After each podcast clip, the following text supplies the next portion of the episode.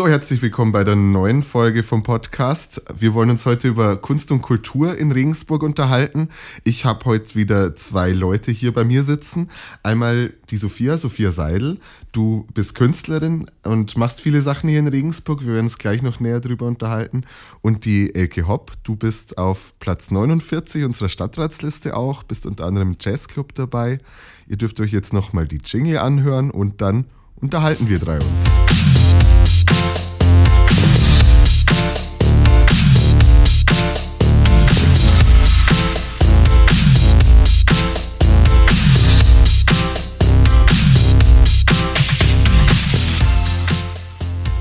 Ich habe euch ja nur ganz kurz angeteasert und vorgestellt, aber ich wollte euch selber nochmal fragen, wer seid ihr eigentlich, was macht ihr so, wie seid ihr so in dem Kunst- und Kulturbereich in Regensburg vernetzt? Sophia, magst du anfangen? Okay, also ähm, ich bin eben die Sophia Seidel und ich studiere in Regensburg Bildende Kunst und ästhetische Erziehung an der Universität. Mhm. Und so bin ich natürlich auch ein bisschen in die Kunstszene, ja, zwangsläufig mit reingerutscht. Das möchte ich natürlich auch.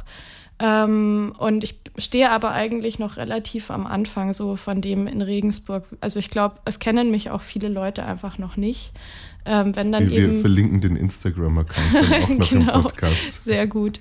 Ja, wenn dann eben ähm, über die Universität und ich habe dann auch ähm, vor ich glaube, mittlerweile schon zwei Jahren mit einigen Kommilitonen von mir äh, zusammen ein Kunstkollektiv mhm. gegründet und wir hatten jetzt auch vor kurzem unsere zweite Ausstellung im W1 und dadurch haben es vielleicht auch schon ein paar Leute mitbekommen, äh, dass es uns überhaupt gibt. Wie, wie heißt ihr denn? Äh, wir heißen Protestätik. Das ist ein bisschen schwierig auszusprechen. da ist so viel zu mir. ähm, also ich bin eben die Elke Hopp und ich bin im Kunst- und Kulturbereich sehr viel konsumierend zugegebenermaßen, da sehr, sehr breit, wirklich Theater, Kunst, Ausstellungen, alles. Und wo ich sehr lange schon aktiv äh, jetzt nicht musizierend, aber Verwaltung, also außenrum aktiv bin, ist der Jazzclub. Ich schon seit über 20 Jahren. Erst angefangen Thekenarbeit, dann Programmgestaltung, also Programm, Bandauswahl gemacht seit vielen, vielen Jahren und inzwischen auch in den Vorstand gewählt worden bin. Also da kriege ich das auch ein bisschen mit, äh, die Kulturgestaltung in der Stadt. Wo du, du hast jetzt Jazzclub unter anderem gesagt. Was würdest du denn sagen, wo findest du Kunst und Kultur in Regensburg besonders lebhaft? Oder gibt es bestimmte Orte oder Veranstaltungen, wo du sagst, die magst du besonders oder auch gar nicht? Also ich finde es immer spannend, wenn sich was vernetzt. Mhm. Wenn man auch Kulturorten sich vernetzen. Also äh, jetzt ein Beispiel, das hat zwar, ist zwar nicht direkt Kultur, aber es ist für mich ein schönes Beispiel. Ich liebe den Sommer am Bismarckplatz wenn ich da durchlaufe, wo viele Menschen einfach zusammenkommen aus verschiedensten Ecken, auch wenn das Theater rausgeht, die machen auch äh, mit dem Intendanten, mit dem mhm. derzeitigen ja immer auch mal Veranstaltungen einmal im Jahr an irgendwelchen ungewöhnlichen Orten oder auch mal Oper draußen hören am Bismarckplatz. Äh, ich finde, dass das so wichtig ist, dass man, dass Kultur sichtbar ist im öffentlichen Raum und nicht nur in abgezirkelten Bereichen stattfindet. Am Bismarckplatz sitzen ja auch mal Leute mit Gitarre rum. Das ist ja, das ist doch auch Kultur. Oder? Ja, auf jeden Fall. Deswegen sage sage, ich gehört das für mich dazu, weil Kultur hat für mich was mit Austausch zwischen Menschen zu tun. Und die kann auf vielen Formen äh, passieren, über Sprechen wie wir mhm. jetzt, kann über Musik erfolgen, über Kunst, sowohl, dass man sich anschaut und was spürt, als auch, dass man mal drüber spricht. Tanz ist eine eigene Sprache, wo man sich austauschen kann, Bewegung.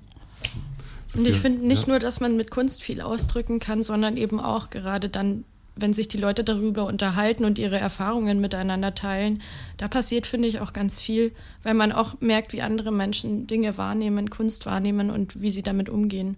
Ja, da, darauf vielleicht auch, was würdest du denn sagen? Hast du irgendwelche Lieblingskunstorte, Kulturorte? Das müssen jetzt gar nicht physische Orte in mhm. dem Sinn sein in Regensburg, von denen du glaubst, das ist ganz besonders bereichernd so für die Stadtgesellschaft, weil eben Leute sich da auch austauschen, zum Nachdenken kommen oder so.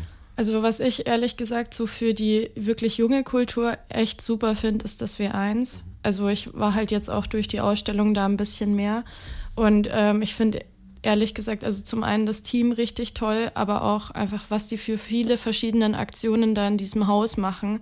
Und da kommen so viele verschiedene Menschen, vor allem junge Menschen natürlich zusammen und die gestalten auch selbst. Also es gibt dann irgendwie, wir haben auch einen Workshop gemacht zusammen, ähm, aber es werden eben auch solche Aktionen gemacht wie Home is where the art is, wo man dann eben sowas vorstellen kann, was man persönlich an Kultur produziert auch und das dann wiederum anderen Leuten zeigt.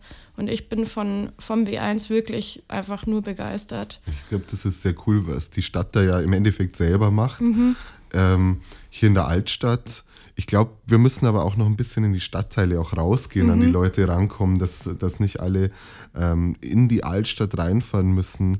Ähm, vielleicht hier auch zu dem Thema, wo würdest du denn noch Handlungs- oder Verbesserungsbedarf sehen, was äh, Kunst und Kultur und die Förderung davon in Regensburg angeht?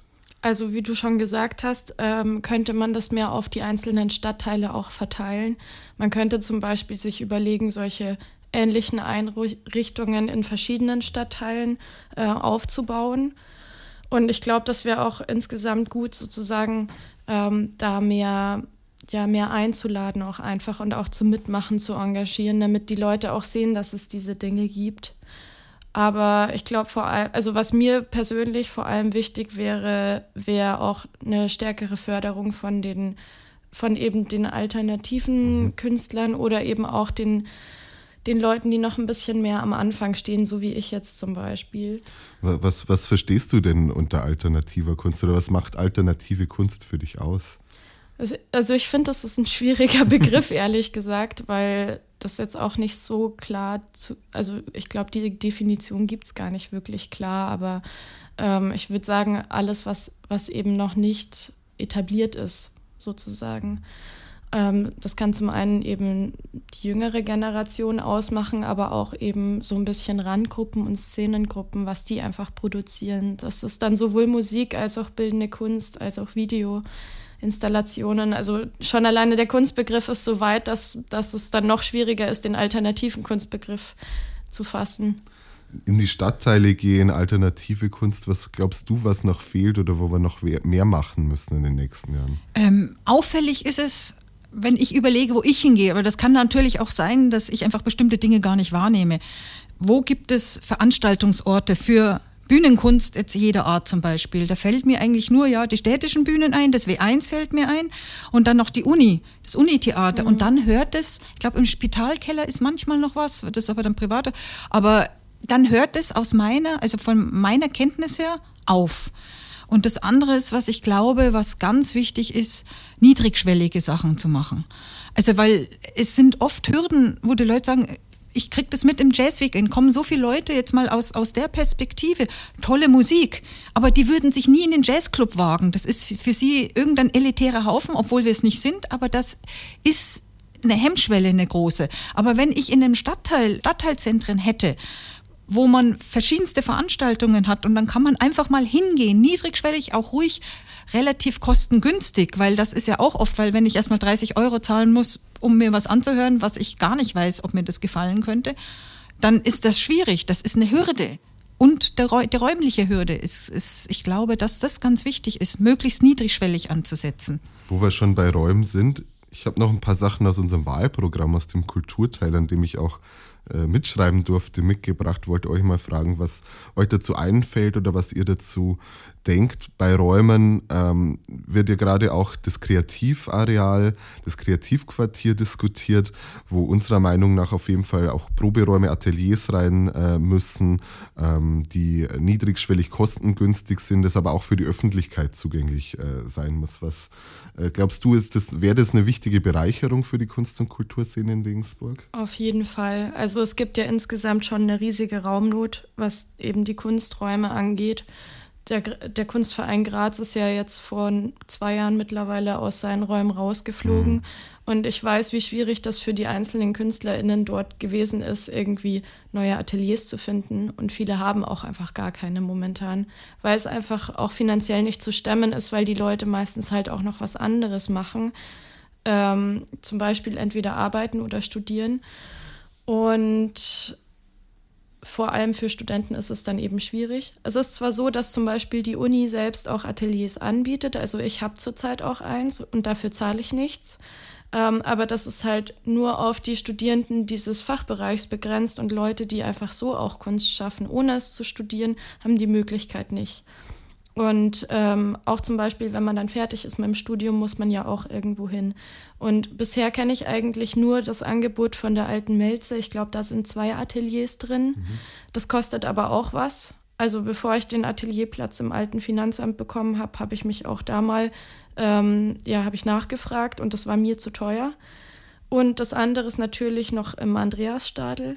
Aber das, also man muss natürlich die Nebenkosten trotzdem zahlen, aber das ist auch nicht von der Stadt aus, sondern das ist die Oswald-Zitzelsberger ja. Stiftung.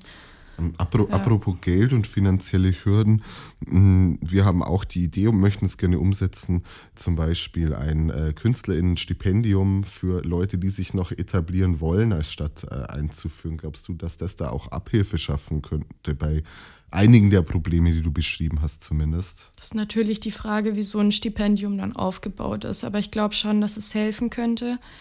Ähm, ich habe auch ehrlich gesagt schon mal drüber nachgedacht, wie ich persönlich so ein Kreativareal machen würde.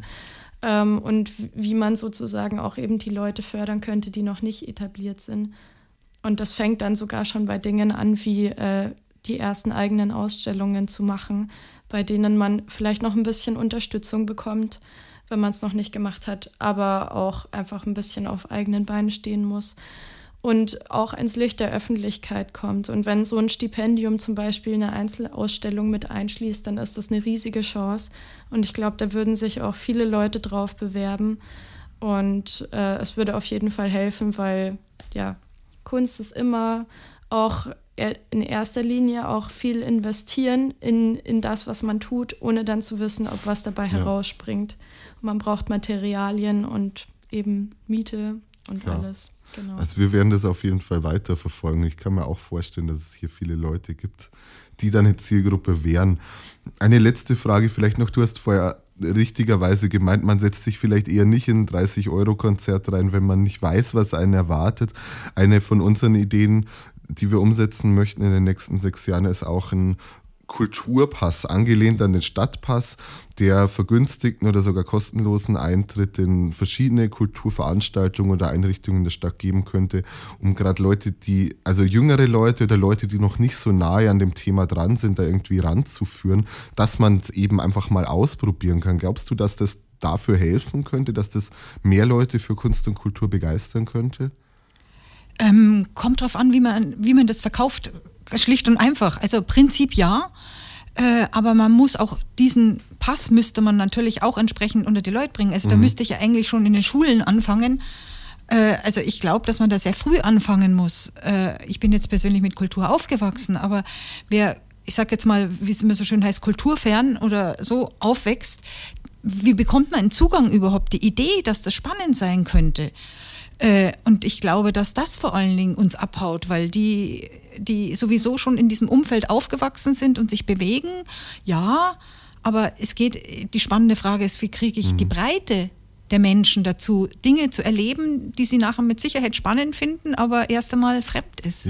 Das ist natürlich genau die Idee dahinter, die dann auch in Schulen, in den Hochschulen, in den Berufsschulen und Ausbildungsbetrieben diesen Pass verteilen zu können, damit eben genau die Leute, die die Zielgruppe sind, da auch rankommen am Ende. Gerade Berufsschulen fände ich hilfreich, weil das ist genau, glaube ich, eine Zielgruppe, die immer hinten runterfällt. Ja. Mhm.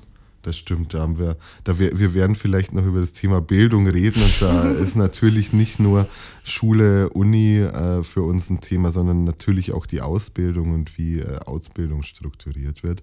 Aber so viel jetzt heute erstmal zum Thema Kunst und Kultur. Danke euch beiden, dass ihr da wart und wir hören uns nächste Woche wieder. Ciao. Danke. Dankeschön.